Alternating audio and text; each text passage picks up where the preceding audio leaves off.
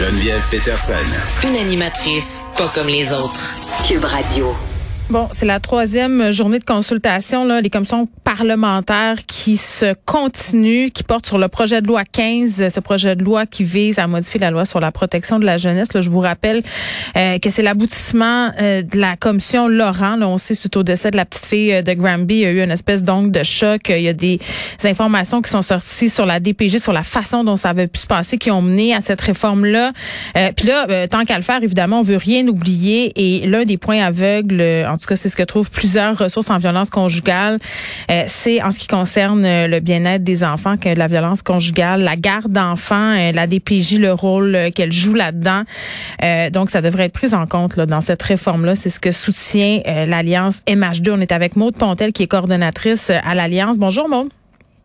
Oui, bonjour Geneviève. Bon, euh, juste pour qu'on puisse, euh, parce que ça a l'air vraiment euh, incompréhensible en fait quand on dit que la violence conjugale devrait être reconnue comme un motif de compromission du bien-être de l'enfant par la DPJ. Tu sais, les gens qui nous écoutent se disent sûrement, ben voyons donc, c'est impossible qu'un enfant grandisse ou subisse les, les contre-coups de la violence conjugale sans faire de mauvais jeu de mots et que ça soit pas, si on veut, considéré par la DPJ et même que parfois ça puisse nuire à la victime, à la mère, euh, qu'on puisse l'accuser d'aliénation parentale.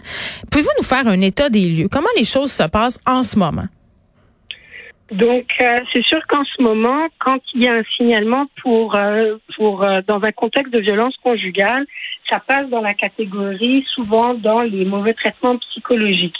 Et euh, le fait que ça passe dans cette catégorie-là, ben, ça empêche d'avoir mm. une, une, une, identification très claire des dynamiques de pouvoir et de contrôle qui se jouent à l'intérieur d'une relation conjugale où il y a de la violence conjugale. Ouais. Donc, ce que nous, on voit, ce qu'on entend souvent, c'est que les intervenants qui vont, qui vont arriver dans un dossier euh, où il y a effectivement un enfant qui vit dans une situation de violence conjugale, ils vont parler de conflits sévères de séparation alors qu'en fait, on est tout simplement dans une situation de violence conjugale post-séparation.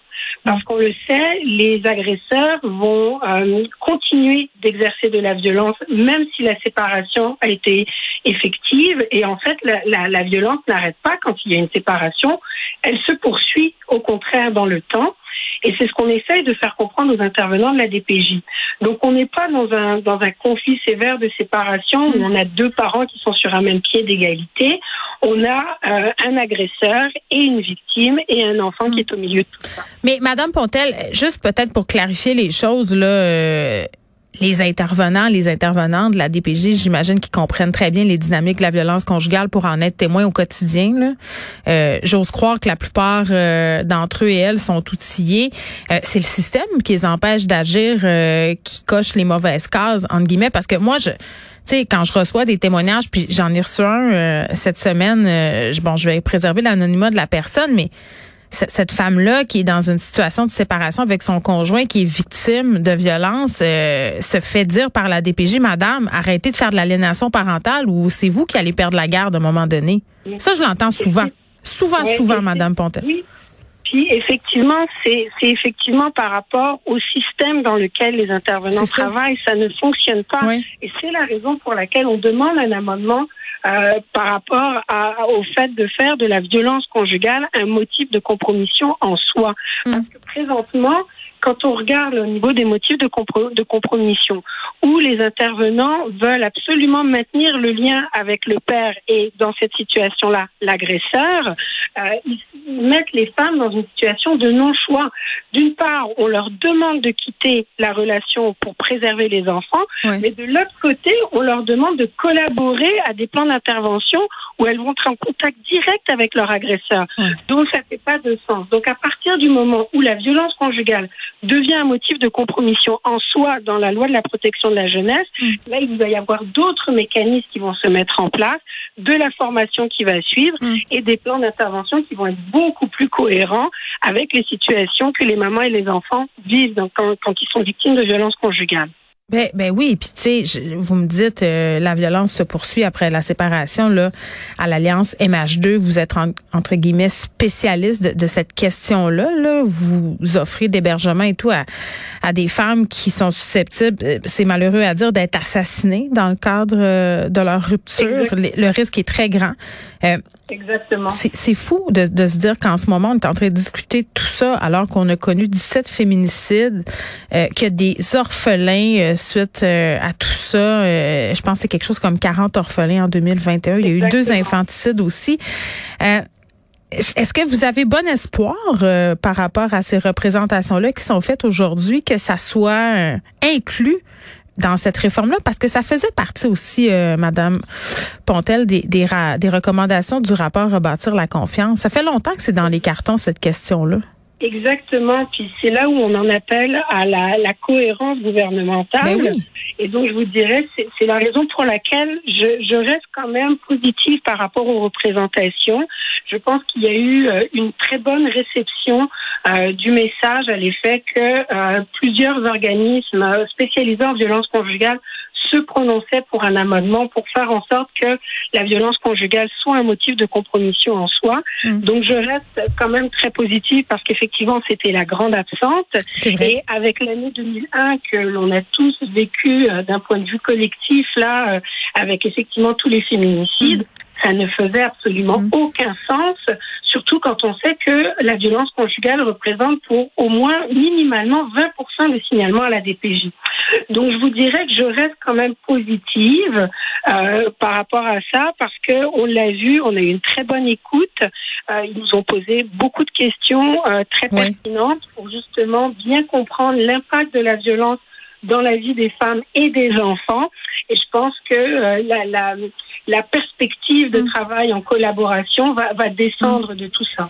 Ben, puis oui, puis j'ai envie de dire que si c'est l'intérêt de l'enfant qui est au cœur de cette réforme-là, on peut pas évacuer cette question-là de la violence euh, conjugale. Combien de femmes restent euh, parce qu'elles ont peur justement que ça leur arrive, euh, d'être accusées d'aliénation parentale, que leurs enfants soient obligés d'aller chez le père sans qu'elles puissent surveiller?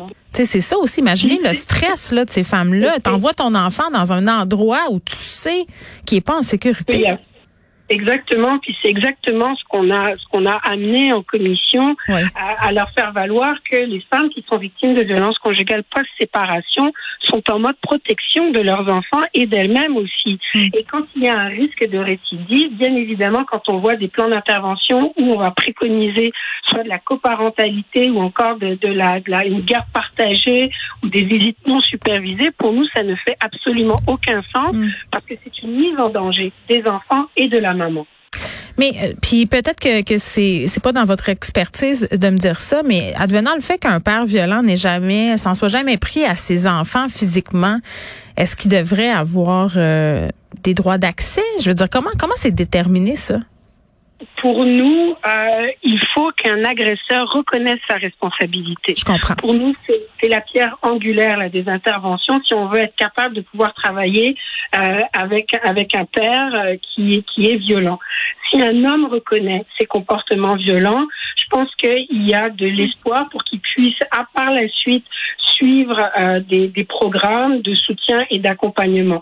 Mais je pense que tant aussi, euh, tant et aussi longtemps qu'un homme ne reconnaît pas la violence qu'il fait subir à sa femme et par extension à ses enfants aussi, parce que la violence conjugale, c'est pas juste euh, des, des, coups dans le visage, c'est un climat toxique qui est instauré dans une dans une dynamique conjugale et familiale dont les enfants sont les, premiers témoins et vont être les, co-victimes directes de tout ça.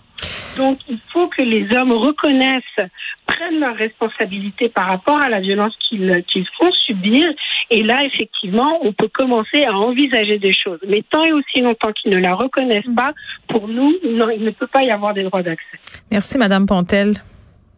Merci beaucoup. Madame Pontel, qui est coordonnatrice générale de l'Alliance MH2, qui demande à ce que la violence conjugale euh, soit reconnue comme un motif de compromission du bien-être de l'enfant dans le cadre de cette euh, refonte de la DPJ, ce fameux projet de loi 15.